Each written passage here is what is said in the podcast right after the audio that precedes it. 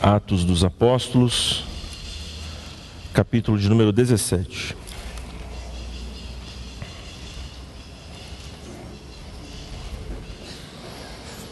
Eu farei a leitura do texto bíblico, a porção que vamos meditar, e em seguida faremos uma oração e depois trataremos do assunto que está diante de nós. No capítulo 17, no versículo de número 24 a seguir, Diz assim o texto bíblico: O Deus que fez o mundo e tudo o que nele existe, sendo ele Senhor do céu e da terra, não habita em santuários feitos por mãos humanas, nem é servido por mãos humanas, como se de alguma coisa precisasse, pois Ele mesmo é quem a todos dá vida, respiração e tudo mais. De um só fez toda a raça humana para habitar sobre toda a face da terra, havendo fixado os tempos previamente estabelecidos e os limites da sua habitação, para buscarem a Deus, se porventura tateando o possam achar.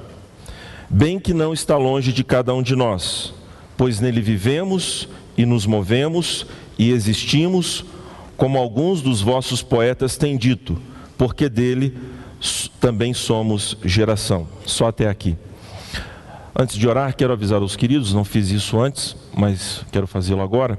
Nós vamos usar o texto da ARA, a Almeida Revista e Atualizada. Eu sei que alguns dos irmãos têm costume, é, nesta igreja, de usar a, a NVI, a nova versão internacional, mas como temos pessoas que nos visitam, eu estou supondo que elas utilizam a ARA e por isso vou tratar nesses textos que vamos consultar aqui hoje na Almeida Revista Atualizada. Vamos orar então, curva a sua fronte. Senhor Deus e Pai querido, nós em teu nome nos colocamos diante da tua santa e bendita palavra. O desejo do nosso coração, conforme a inclinação que o teu espírito nos proporciona, é prestar-te culto, adoração, na medida em que o texto bíblico é exposto diante dos olhos do teu povo. Se conosco, ó Deus, nesta empreitada, porque quem é adequado para estas coisas? Quem é suficiente para isto? Ou seja, quem somos nós, ó Deus, para nos colocar a examinar as Escrituras e dela extrairmos o santo ensino do Senhor. É por esta razão que cremos que a assistência sobrenatural do teu, do teu Espírito é que nos impulsiona a compreender a tua palavra e a expressá-la adequadamente, de sorte que cada um que a ouve e entende pelo teu Espírito experimenta uma vida transformada, uma vida de fato próspera na tua presença. Abençoa-nos grandemente mais uma vez. Eu te peço tudo isto em nome de Cristo Jesus, o nosso redentor amado. Amém.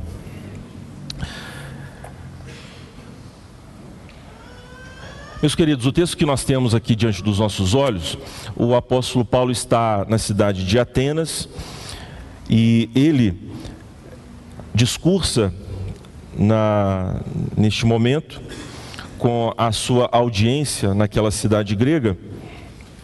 E a uma certa altura desse discurso, conforme nós acabamos de ler, o apóstolo fala a respeito, brevemente, sobre o que se trata a existência humana. E também ele fala a respeito de quem Deus é. E a partir deste texto do Novo Testamento, podemos observar então como o próprio apóstolo enxerga e assim ensina, conforme a revelação do próprio Senhor Jesus, quem Deus é e como a história humana se desenvolve, como ela se desenrola. E então ele fala a respeito da completa autossuficiência divina. Observe no versículo de número 24: O Deus que fez o mundo e tudo o que nele existe, sendo ele Senhor do céu e da terra, não habita em santuários feitos por mãos humanas, nem é servido por mãos humanas.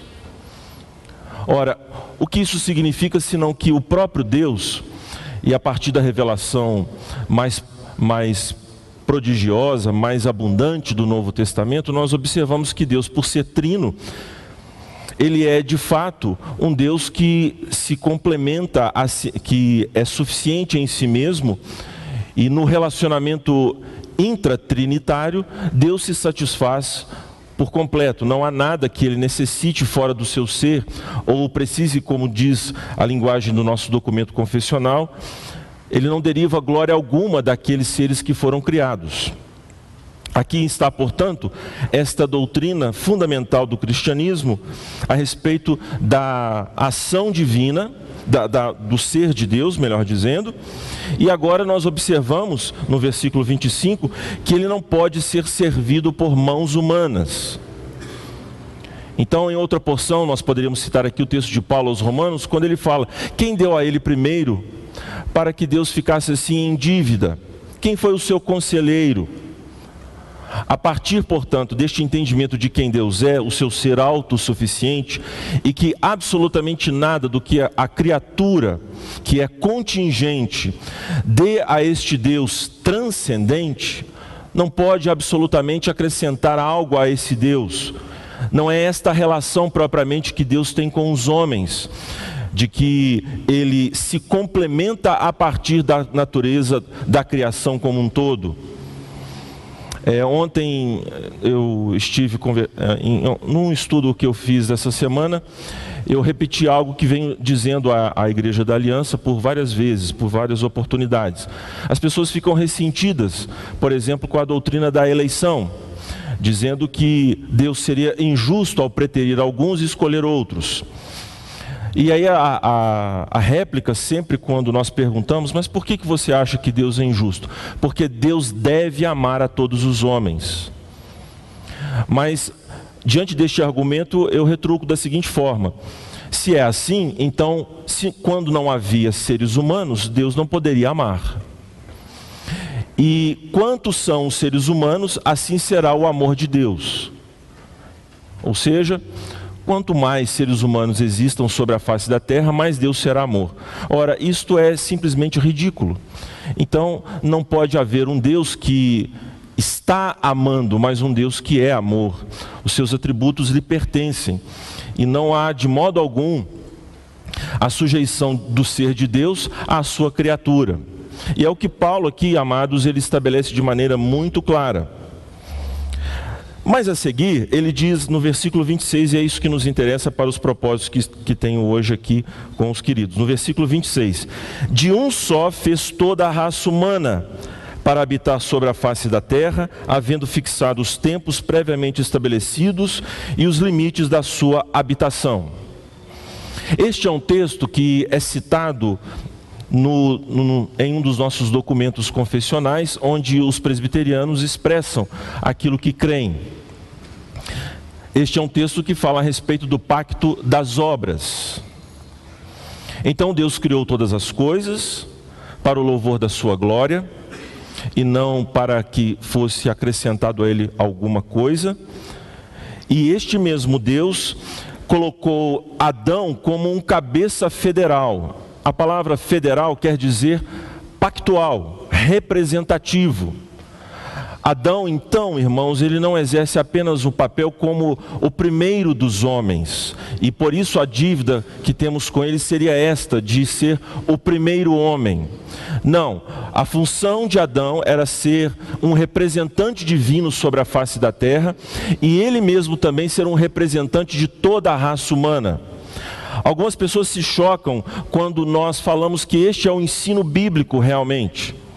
Mas na estrutura da realidade não existe outra maneira de vincularmos, de nos vincularmos uns aos outros, senão por meio da representatividade. Isto está muito claro quando observamos o modo como a raça humana ela produz cada vez mais níveis sofisticados de civilidade, de urbanidade de convivência social. E o instrumento que é utilizado para este mistério nada mais é do que senão a representatividade. Nós vivemos em uma sociedade que atualmente dissolve, liquida esses elementos tão importantes da social, a representatividade. Mas nós não podemos nos furtar a ele jamais Quero aqui, por exemplo, quero dar um exemplo para ficar claro o que eu acabei de dizer. Quando você, por exemplo, vai, é, você, eu sou péssimo para comprar as minhas roupas. É, de vez em quando eu me aventuro, mas nem sempre dá certo. Então eu elejo a minha representante, Dona Janaína, a mulher mais linda do mundo. Quer dizer, Janaína, ela sabe exatamente o meu gosto, a minha preferência em relação às cores. E ela vai até a loja e quando alguém apresenta uma camisa, ela fala: "Não, ele não vai gostar". Ela me manda a foto, eu falo: "Não". Aí, não disse? Isso já aconteceu várias vezes porque devido à convivência, eu a elegi para ser a minha representante. Meus irmãos, pode parecer um exemplo assim um tanto quanto é, estranho, não é? mas é para os irmãos perceberem que é muito palpável como nós, às vezes, somos, é, de, somos devedores em algum aspecto da realidade, temos alguma inabilidade e elegemos pessoas para nos representar. Isso se dá neste nível familiar, como mencionei, assim como também em outros níveis. No Congresso, por exemplo, aquele presidente que é eleito são representantes nossos. É óbvio que essa ideia foi secularizada. Como se a delegação de poderes, a representatividade partisse de um acordo social.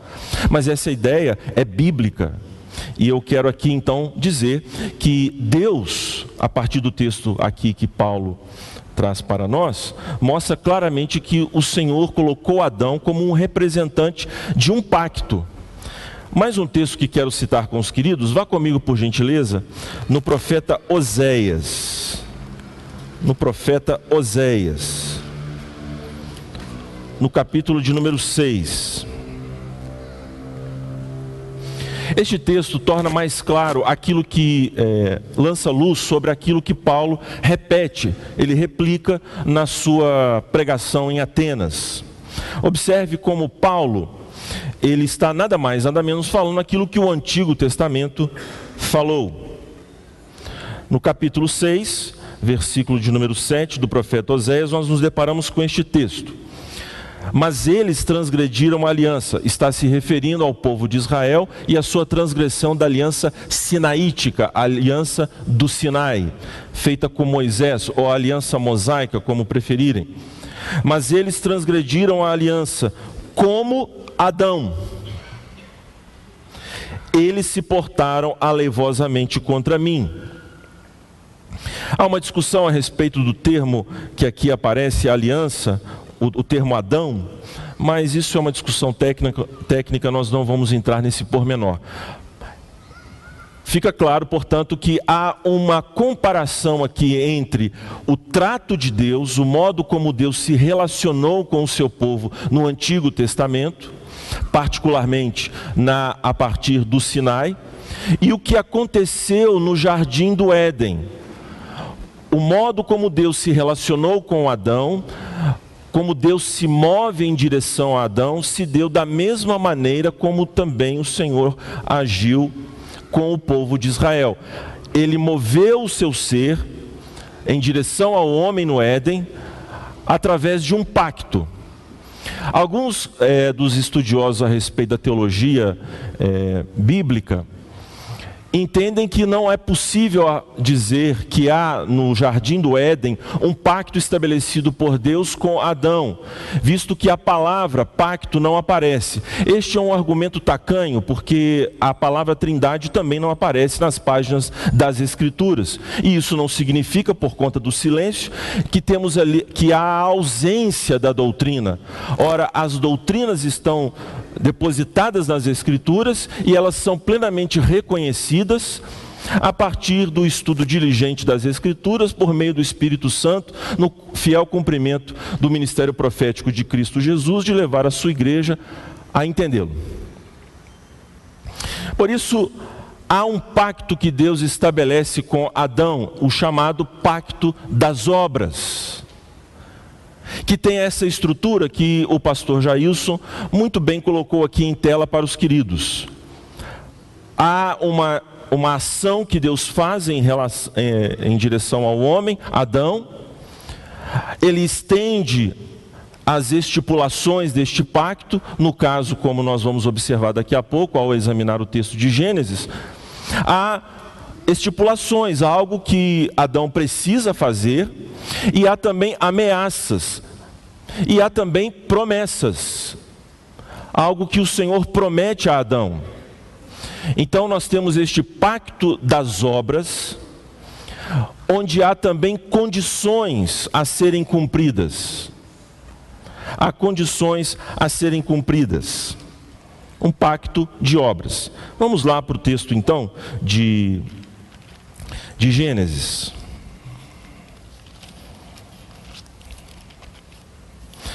Eu quero aqui fazer uma pequena digressão antes de nós examinarmos esse texto que temos aqui, já que definimos que há um relato de um pacto nos primeiros capítulos de Gênesis. Quando falamos, dando título a esta palestra, a unidade lógica da Bíblia, o que, nós queremos dizer com esta unidade lógica, afinal de contas? Nós estamos falando a respeito de um princípio de, de, hermenêutica, de interpretação bíblica, um modo adequado de se ler a Bíblia a partir da própria natureza dela, como ela mesma se revela, como ela mesma se apresenta. Quer dizer, o instrumento que temos para examinar o texto, ele é adequado ao objeto do nosso estudo Traduzindo para que você me entenda, nós não batemos num prego com o nosso dedo, pois vai machucar. Nós temos um instrumento adequado, o um martelo. Então, as próprias Escrituras nos fornecem um modo pelo qual podemos lê-las, os instrumentos. E isso está revelado na própria Escritura. Então, quando falamos de unidade lógica, estamos argumentando em favor de uma estrutura que há nas escrituras, onde as doutrinas elas se relacionam de modo que uma doutrina nos leva a outra, e qualquer pequena alteração em todo este sistema uniforme, que jamais pode se contradizer, pode alterar significativamente o nosso, a nossa compreensão, o entendimento das Escrituras. Vai resultar em duas vias. Ou podemos, por conta de uma leitura equivocada, numa heresia, ou então na correspondência entre aquilo que se crê, o dogma, e as escrituras. Quando falamos então em unidade lógica, quero afirmar para os queridos que há este pacto de obras que se relaciona com o restante das escrituras. Quero explorar este aspecto, meus irmãos, que já foi brevemente mencionado pelo pastor, e nós vamos aqui adentrar em algumas, alguns detalhes. O pacto que aqui Deus estabelece com Adão tem relação com o restante das Escrituras, obviamente. Assim como o restante das Escrituras tem relação com o que acontece aqui. Então, observe: o pacto das obras é, foi estabelecido por Deus no Éden, no capítulo de número 2 no versículo de número 15: Tomou, pois, o Senhor Deus ao homem e o colocou no jardim do Éden para o cultivar e o guardar. E o Senhor Deus lhe deu esta ordem: De toda a árvore do jardim comerás livremente.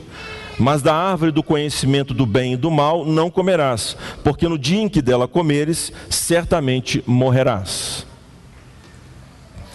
Disse mais o Senhor Deus: Não é bom que o homem esteja só, far-lhe-ei uma auxiliadora que lhe seja idônea. Então o Senhor fez uma prova com Adão, nós não sabemos ao certo é, qual é esta árvore do conhecimento do bem e do mal, mas pelo que nós compreendemos, Deus quer estabelecer e ensinar para Deus quer ensinar para Adão mais propriamente, quanto à divisão, à distância que há entre o ser divino e o próprio homem. E este este modo como Deus assim prova Adão, seria recompensado por Deus através do seu acesso à árvore da vida. E tudo prevendo uma comunhão que se estenderia de forma gradativa ao longo da vida de Adão sobre a face da terra. Não quer dizer que Adão, se ele fosse bem sucedido na provação que Deus o colocou, que ele teria toda a comunhão com Deus imediatamente. Não. Deus quer que o seu ser seja fruído por Adão, na medida em que ele convive com esse, com esse homem e o homem convive com esse Deus, prestando-lhe, obviamente, obediência contínua. E ele teria, de fato, é, sido vitorioso, se, se, ele experimentaria, melhor dizendo, esta comunhão íntima com Deus, caso ele fosse aprovado neste pacto de obras. Então, aqui está estabelecido o pacto das obras, onde Deus exige obediência perfeita, conformidade àquilo que ele revela a Adão. A lei de Deus, conforme Paulo nos revela em Romanos, está inscrita no coração de Adão. Todos os dez mandamentos, conforme eles foram então formalizados, eles foram então é, tomaram a forma de uma lei escrita no, é, no, no Sinai, eles, eles estão presentes dentro do coração de Adão. E a partir dessa sua consciência, ele sabe que transgredir o mandamento do Senhor Deus acarretará a transgressão de outros dos seus mandamentos também. O Senhor estipulou este mandamento. Mas observe aí no capítulo de número 3, nós aqui temos o conhecimento de que há uma queda.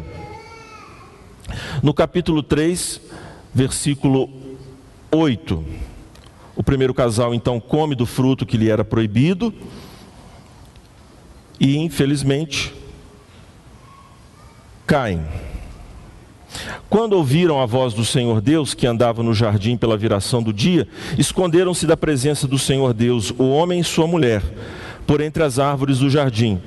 E chamou o Senhor Deus ao homem e lhe perguntou: Onde estás? Ele respondeu: Ouvi a tua voz no jardim, e porque estava nu, tive medo e me escondi. Perguntou-lhe Deus: Quem te fez saber que estavas nu? Comeste da árvore de que te ordenei que não comesses?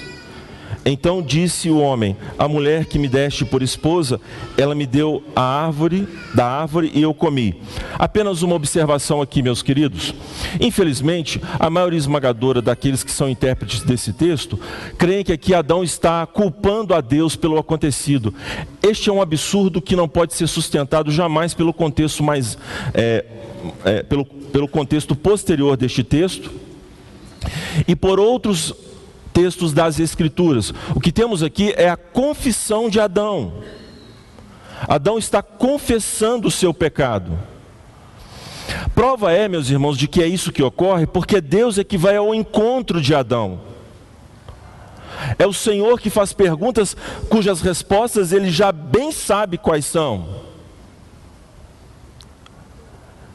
E não há atrevimento da parte de Adão porque no texto mais adiante, nós vamos ver que Adão coloca o nome da sua mulher de Eva, porque confia na promessa que Deus vai fazer daqui a alguns instantes nestes versículos bíblicos. Vamos lê-los? No versículo 13: Disse o Senhor Deus à mulher: Que é isso que fizeste? Respondeu a mulher: A serpente me enganou e eu comi.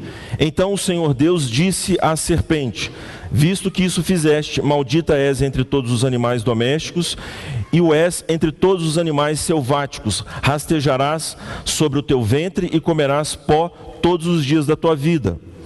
Porém, inimizade entre ti e a mulher, entre a tua descendência e o seu descendente, este te ferirá a cabeça, e tu lhe ferirás o calcanhar. E a mulher disse: Multiplicarei sobremodo os sofrimentos da tua gravidez, em meio de dores darás à luz filhos, o teu desejo será para o teu marido, e ele te governará. E Adão disse: Visto que atendeste à voz de tua mulher e comeste da árvore que eu te ordenara, não comesses, maldita é a terra por tua causa, em fadigas obterás dela o sustento durante os dias da tua vida. Ela produzirá também cardos e abrolhos, e tu comerás a, a erva do campo. No suor do rosto comerás o teu pão, até que tornes à terra, pois dela foste formado, porque tu és pó e ao pó tornarás. E deu o homem o nome de Eva à sua mulher, por ser a mãe de todos os seres humanos.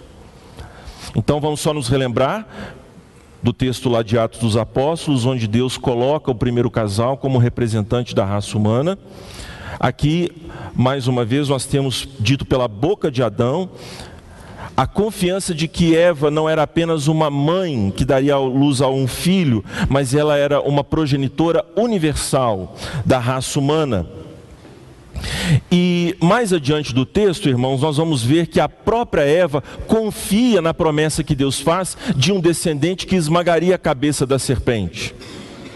Esses textos, cujo contexto posterior nós acabamos aqui de ler, esses textos do contexto posterior que nós acabamos de ler, mostram que Eva e o primeiro homem, o nosso irmão Adão, creram na promessa de Deus, feita aqui, de uma restauração que incluía não apenas as suas próprias vidas, mas todo o cosmos, de uma restauração ampla.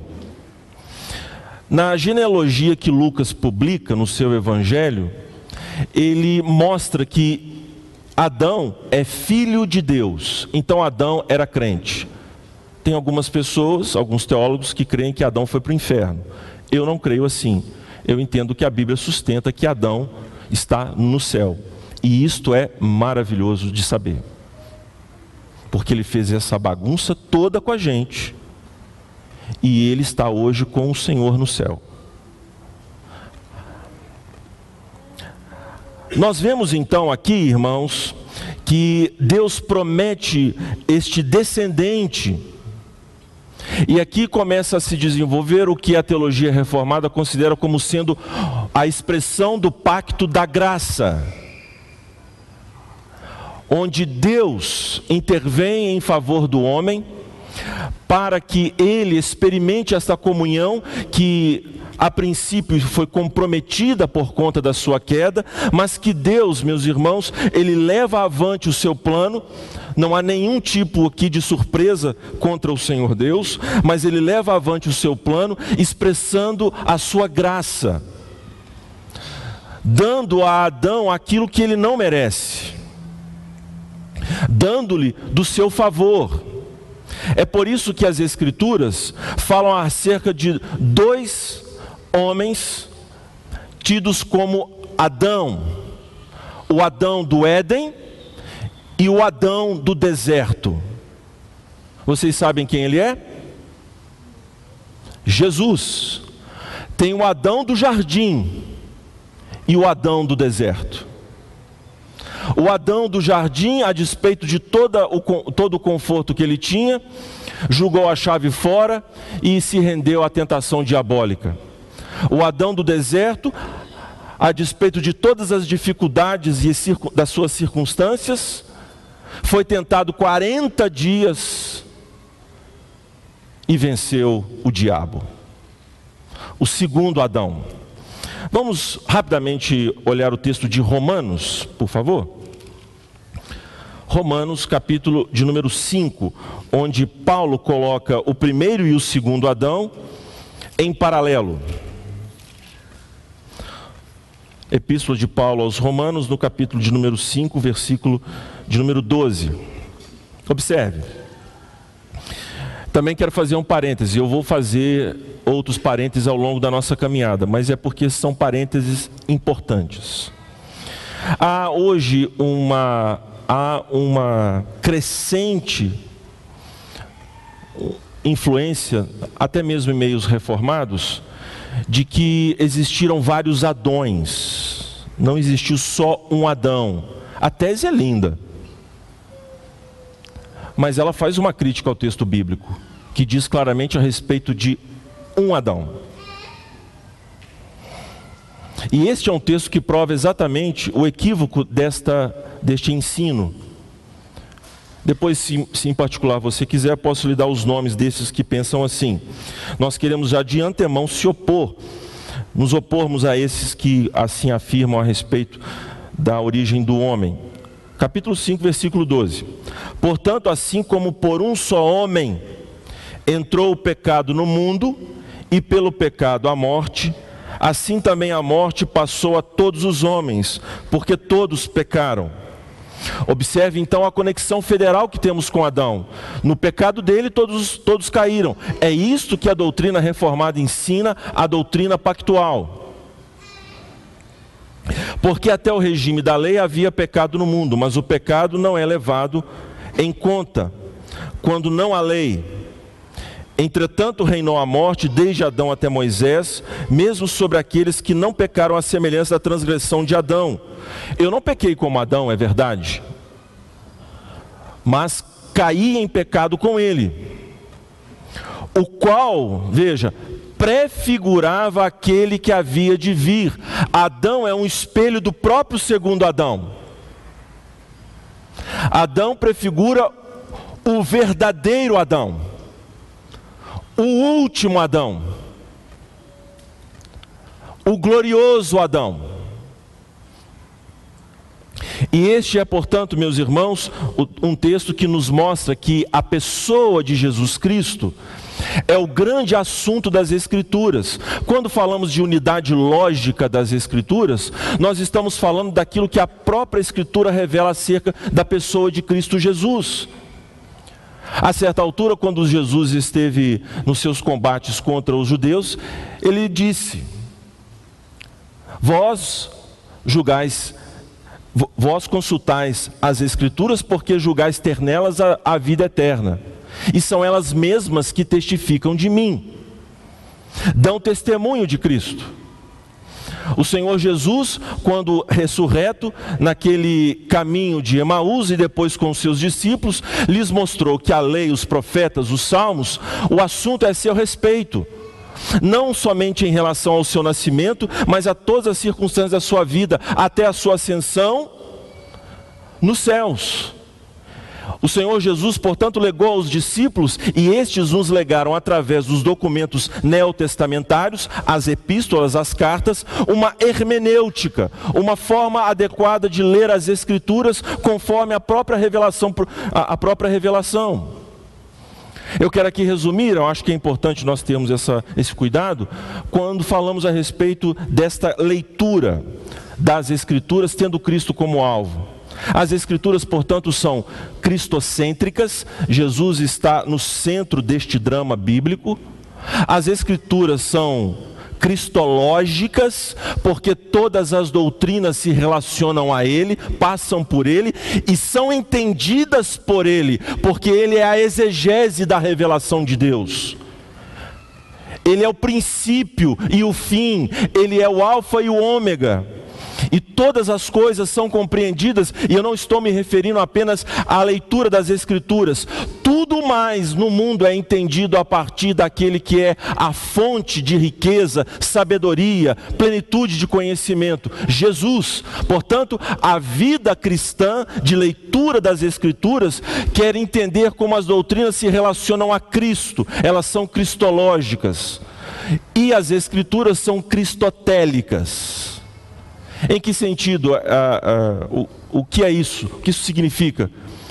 Que todas as escrituras, elas têm por objetivo produzir em nós Cristo, o novo homem. As escrituras têm como alvo produzir em nós aquilo que Adão falhou, um homem de fato, um ser humano não apenas uma, um entendimento acerca de quem Deus é, mas uma compreensão viva que, que mostra de fato, que expressa na vida Cristo Jesus. É ter a mente de Cristo, é viver sob a luz de Cristo Jesus. As Escrituras, então, meus irmãos, a partir da própria revelação do texto bíblico, nos mostra que elas são assim organizadas, tendo Cristo no centro, Cristo como principal objetivo e Cristo como relacionado a tudo mais nas Escrituras.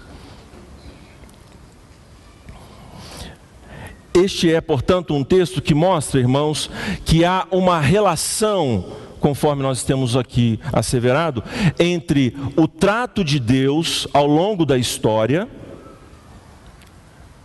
e o pacto das obras. A unidade entre os pactos precisa ser bem compreendida por cada um de nós que estamos aqui.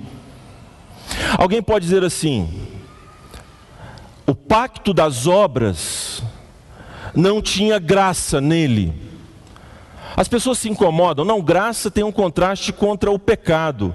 Eu não tenho problema nenhum de dizer que havia graça antes da queda.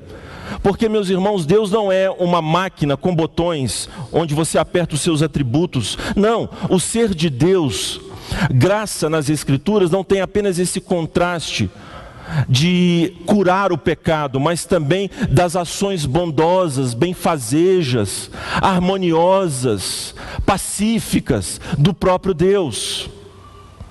Então, quando nós falamos de pacto de graça e pacto de obras, nós não estamos fazendo uma dicotomia, uma separação, onde eles não têm relação um com o outro. Repare no nosso texto lá em Gênesis. Vamos voltar de novo para mostrar a graça, não o pacto da graça, mas a graça antes da queda.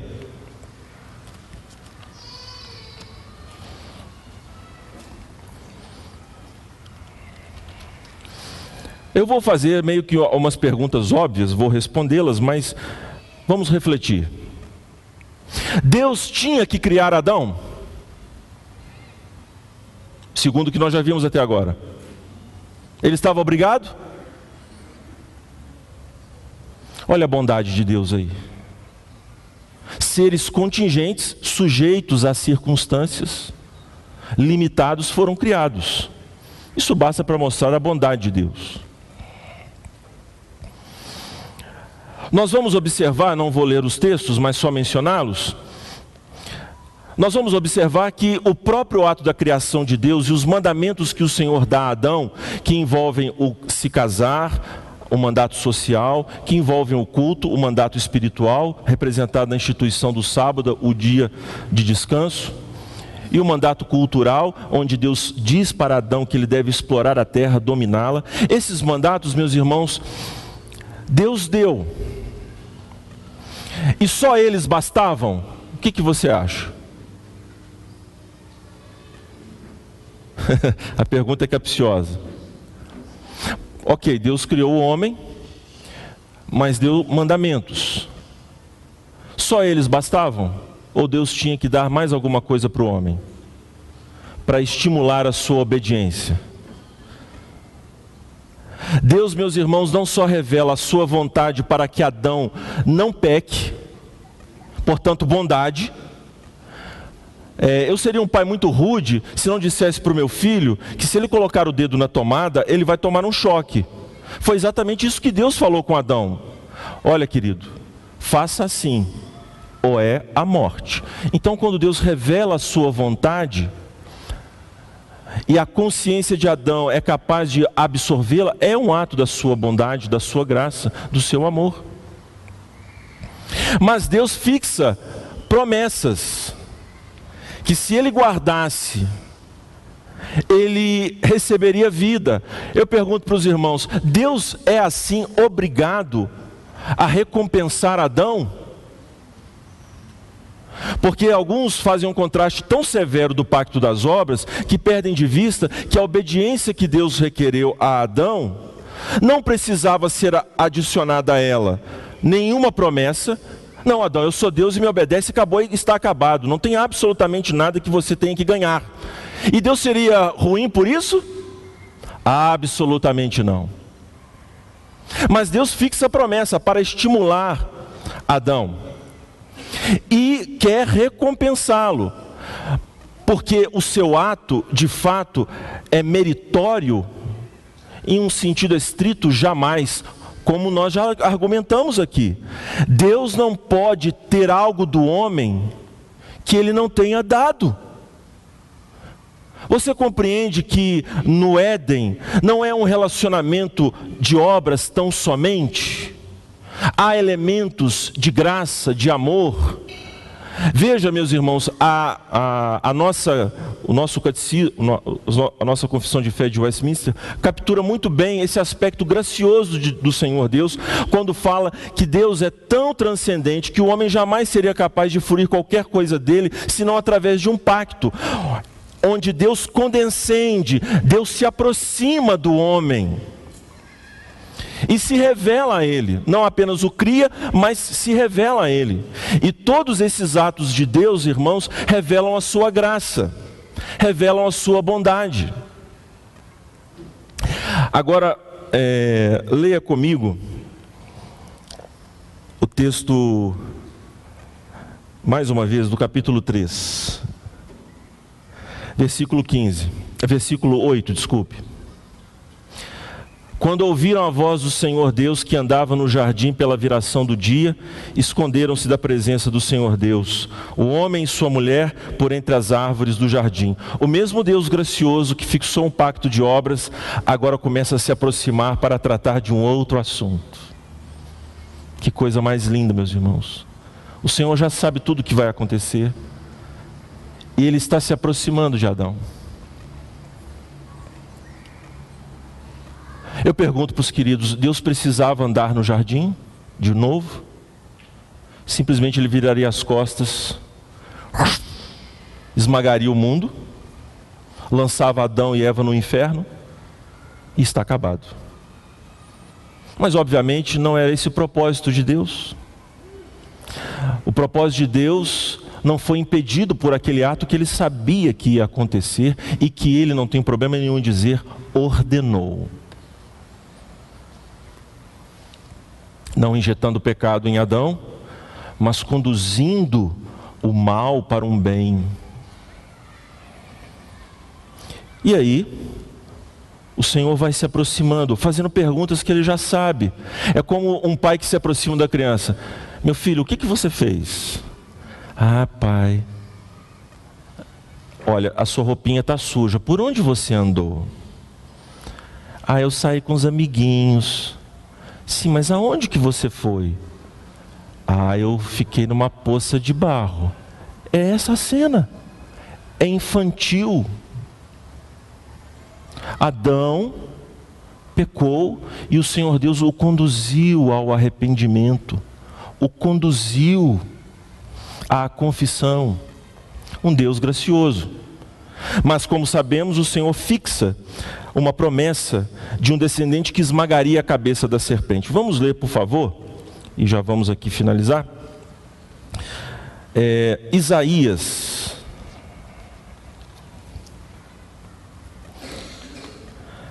Capítulo 42. Esse texto será tratado amanhã mais uma vez. Veja. Eis aqui o meu servo, a quem sustenho, o meu escolhido, em quem a minha alma se compraz. Pus sobre ele o meu espírito, ele promulgará o direito para os gentios. Não clamará, nem gritará, nem fará ouvir a sua voz na praça. Não esmagará a cana quebrada, nem apagará a torcida que fumega. Em verdade, promulgará o direito, não desanimará, nem se quebrará até que ponha na terra o direito, e as terras do mar aguardarão a sua doutrina. Assim diz Deus, o Senhor, que criou os céus e os estendeu, formou a terra e tudo quanto produz, que dá fôlego de vida ao povo que nela está e o espírito aos que andam nela. Agora observe: Eu, o Senhor, te chamei em justiça Tomar-te-ei pela mão, e te guardarei e te farei mediador da aliança com o povo e luz para os gentios, para abrires os olhos aos cegos, para tirares da prisão o cativo e do cárcere os que jazem em trevas. Eu sou o Senhor, este é o meu nome, a minha glória, pois não a darei a outrem, nem a minha honra às imagens de escultura Eis que as primeiras predições já se cumpriram, e novas coisas, coisas eu vos anuncio, e antes que sucedam eu vou-las farei ouvir. Assim, portanto, irmãos, o que temos aqui? No desenrolar da revelação bíblica, este que é anunciado lá no Éden, o descendente, aparece por diversas vezes, conforme o pastor aqui também tratou, através das instituições dos israelitas, do sistema sacrificial israelita, através de vários tipos, pessoas e circunstâncias. Todos esses eventos, instituições, pessoas, prefiguram o Cristo que viria. O próprio Isaías, ele é um tipo de Cristo, este mediador, este descendente que viria, o mediador da santa aliança, conforme o, escritor aos Hebreus nos fala, que se trata a pessoa de Jesus, aquele que se coloca entre Deus e o homem. É este que se apresenta no tempo e no espaço e faz uma declaração, meus irmãos, impressionante. No capítulo 17 de João, o Senhor Jesus ergue os seus olhos aos céus e fala: Pai, chegou a hora. Em outras palavras, meus irmãos, o que Cristo Jesus vai fazer na sua morte, ressurreição e ascensão aos céus é o cumprimento de um plano eterno este que aparece nas páginas das Escrituras, paulatinamente se revela de maneira gloriosa, na plenitude do tempo, conforme Paulo nos fala. Este é o Senhor de um pacto que foi celebrado na eternidade e que tem as suas expressões ao longo da história da redenção. É um pacto eterno, um pacto gracioso de perdoar o homem, de justificar o homem, de santificar o homem e de levar o homem a um novo cosmos, a uma nova terra, a um novo céu, a uma restauração completa. Agora, sabe o que é importante nós entendermos no pacto da graça? Esse que foi celebrado pelo Pai, Filho e Espírito Santo, e Cristo Jesus se apresentando como representante de toda a raça humana? É que neste pacto há obras. E eu quero aqui ler alguns textos rapidamente para levá-los a entender isto. Como que o pacto das obras tem graça e como o pacto da graça tem obras. Há um texto que é importante para nós entendermos isto. Tito, capítulo de número 2. Eu vou mencionar os outros, não vai ter tempo da gente ler, apenas mencioná-los e você em casa, se você puder anotar agora, não deixe de consultá-los. A epístola de Paulo a Tito, no capítulo 2, observe como Paulo entende a nova dispensação, a dispensação do pacto da, da graça. No capítulo 2, no versículo 11: Porquanto a graça de Deus se manifestou salvadora a todos os homens. A graça aqui entendida como a morte de Cristo Jesus, o nosso Salvador, e a graça alcançando todos os gentios. A graça se manifestou salvadora a todos os homens e, segundo o contexto, a todos os tipos de pessoas. E no versículo 12, o que, que a graça tem como efeito? Educando-nos para que, renegadas a impiedade e as paixões mundanas, vivamos no presente século sensata, justa e piedosamente. Significa, portanto, meus irmãos, que a graça nos conduz à obediência. A graça nos conduz ao amor, à obediência. A graça revelada em Cristo em todos os tratamentos de aliança de Deus ao longo das Escrituras, sempre levou o seu povo a obedecê-lo.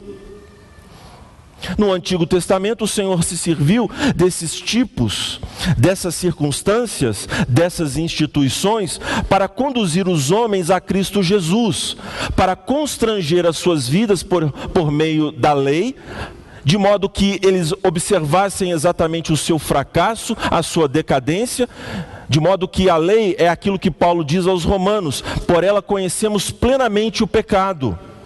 A lei desmascara o pecado, mas assim como aquela cena maravilhosa do peregrino, a lei é como uma vassoura ao varrer uma sala empoeirada. Ela levanta a poeira e tem como efeito o nosso sufocamento.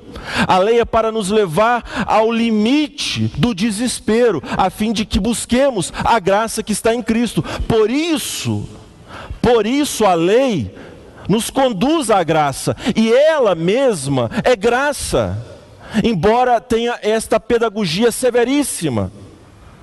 Por outro lado, a graça é tão poderosa, tão violenta, tão brutal, que o que diz os textos das Escrituras sobre o amor de Cristo? Nos constrange. Nos constrange. E por isso, resta ao coração que foi tangido pela graça, se não expressar na sua vida a obediência, porque aquele que me ama, guarda os meus mandamentos. Irmãos, nós temos, por exemplo, o texto de Deuteronômio. Eu quero aqui apenas fazer um outro parêntese.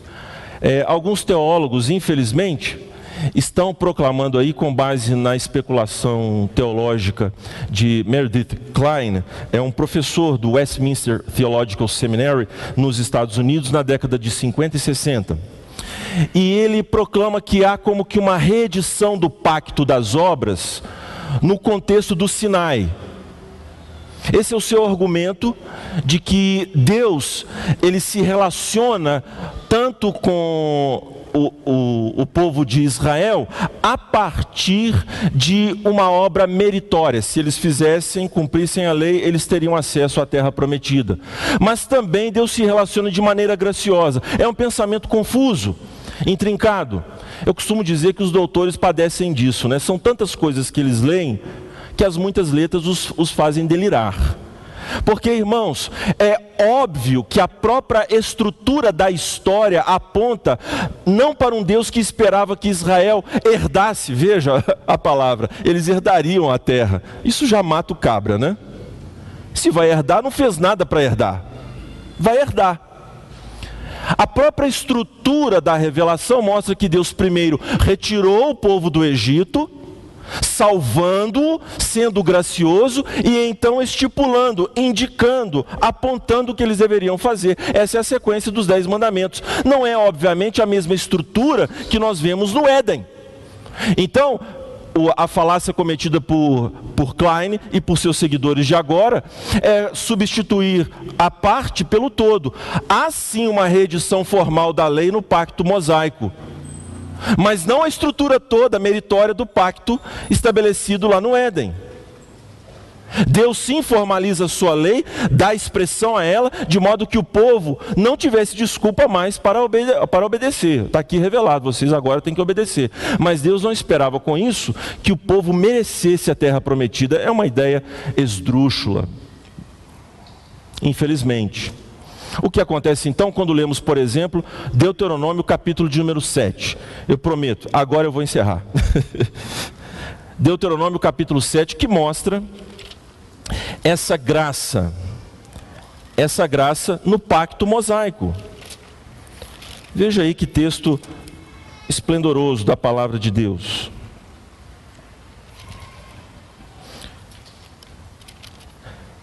Eu vou preferir ler o capítulo 8. Vamos ao 8 de Deuteronômio, para nós agilizarmos. Começa assim o capítulo 8. Deus repetindo a sua lei para aquela geração dos filhos dos, dos israelitas que saíram diz, do Egito. Cuidareis de cumprir todos os mandamentos que hoje vos ordeno para que vivais e vos multipliqueis e entreis e possuais a terra que o Senhor prometeu sob juramento a vossos pais. Parando aqui a leitura, fica parecendo o seguinte: olha, vocês cumpram e que vocês vão ter a terra prometida. Mas não pode ser isso. Observe mais adiante no texto. Versículo 11: Guarda-te não te esqueças do Senhor teu Deus, não cumprindo os seus mandamentos, os seus juízos e os seus estatutos que hoje te ordeno para não suceder que depois de teres comido e estiveres farto, depois de haveres edificado boas casas e morado nelas, depois de se multiplicarem os teus gados e os teus rebanhos, e se aumentar a tua prata e o teu ouro, e ser abundante tudo quanto tens, se eleve o teu coração e te esqueças do Senhor teu Deus, que te tirou da terra do Egito, da casa da servidão, que te conduziu por aquele grande e terrível deserto de serpentes abrasadoras, de escorpiões e de secura, em que não havia água e te fez sair água da pederneira, que no deserto te sustentou com maná, que teus pais não conheciam, para te humilhar e para te provar e afinal te fazer bem. Não digas, não digas, pois no teu coração, a minha força e o poder do meu braço me adquiriram estas riquezas.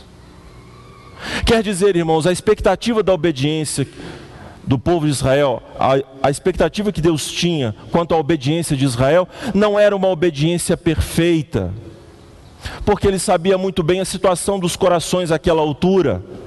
O que Deus quer é levá-los ao conhecimento de Cristo e da sua graça. Mas observe que no contexto do Sinai, há graça, obviamente, graça que leva à obediência. O que isso pode então, meus irmãos, nos ajudar? As Escrituras nos falam que o mandamento de Deus é este: que creais naquele que ele enviou, que creais em Cristo. No Novo Testamento, o mandamento é crer. Mas a, a própria Bíblia diz que a fé é um dom de Deus. Precisamos então, meus irmãos, nos livrar dessas pulverizações, fragmentações que temos vivido. Isto, irmãos amados, é algo muito palpável, é muito importante, mas é algo muito palpável essa nossa cisão quanto à graça do pacto, às obras da graça, no pacto da graça, e as obras devidas a Deus, graciosamente concedida a nós no pacto das obras. Isso é muito palpável. Vou dar um exemplo. Ir ao culto. É graça ou é obra? É graça. É graça porque, irmãos, é o Senhor que nos escolheu, não fomos nós que escolhemos a Ele, é Ele que nos aproximou para nos levar à adoração, ao seu santo louvor. Mas é dever. O culto a Ele é devido. As pessoas, como que elas entendem o culto hoje, ir ao culto? Ah, eu não estou sentindo de Deus, eu não estou não tô bem. Na verdade, irmãos, ela acha que merece estar no culto. Eu mereço estar no culto, eu preciso me preparar. Mas o culto é uma oferta de graça da parte do Senhor, de amor. Mas é o seu dever, graciosamente entendido. É o seu é a graça devidamente obedecida. Esse é um exemplo como nós achamos que somos indignos e nos tornamos dignos do culto como se, for, como se merecêssemos estar aqui. Ao passo que muitas vezes nós achamos que o culto é um lugar casual, é graça, é graça. E profanamos o culto, brincamos com o culto, implementamos invencionícios no culto não questionamos se aquilo que queremos procede de Deus ou vem da nossa subjetividade, do nosso coração. Esse é um assunto, meus irmãos, nós poderíamos relacioná-lo com tantos outros, mas por fim, esta leitura que Deus mesmo na Sua palavra nos propõe, mostra que o pacto da graça, celebrado em Cristo Jesus, na eternidade, representando a humanidade, e o pacto das obras, eles estão em íntima relação. De modo que só temos um pacto. Nós somos salvos pelas obras ou pela fé em Cristo? O que, que vocês acham? Nós somos salvos pelas obras. Ou vocês nunca leram isso nas Escrituras? Pastor, nós vamos excomungar o Senhor. Isso é uma heresia de Satanás católica romana. Só tu ficou doido? Não, vocês sabem. Só existe um pacto pelo qual nós fomos salvos pelas obras de Cristo. Cristo Jesus, o nosso legítimo representante, fez aquilo que Adão não fez. A história é esta. Ele obedeceu completamente à lei e sofreu, não como Adão, as penalidades do nosso pecado. Louvemos a esse Cristo Jesus, meus irmãos, pois nele obra e graça se revelam perfeita e harmonicamente. E é isso que o Espírito de Deus está produzindo em nós: um coração obediente, solícito e cheio de amor pelo Deus o Pai. Vamos orar mais uma vez? Amantíssimo Senhor, queremos te agradecer por tua palavra. Há muitas coisas, ó Deus, que deveríamos falar, mas o tempo não nos permite. Mas que o Senhor, na caminhada com a igreja, leve o teu povo à maturidade, à compreensão de que não é algo casual o Senhor ter comunhão conosco, mas o Senhor decidiu nos criar, estabelecer um pacto com a raça humana, e mesmo quando nós prevaricamos contra ti, através do nosso querido irmão Adão. O Senhor já sabia o que fazer, já havia determinado esta obra grandiosa de revelar o teu filho Jesus a nós, o representante que é a expressão exata do teu ser, o representante divino, que é para nós agora o mediador, o nosso representante diante de ti, por nós.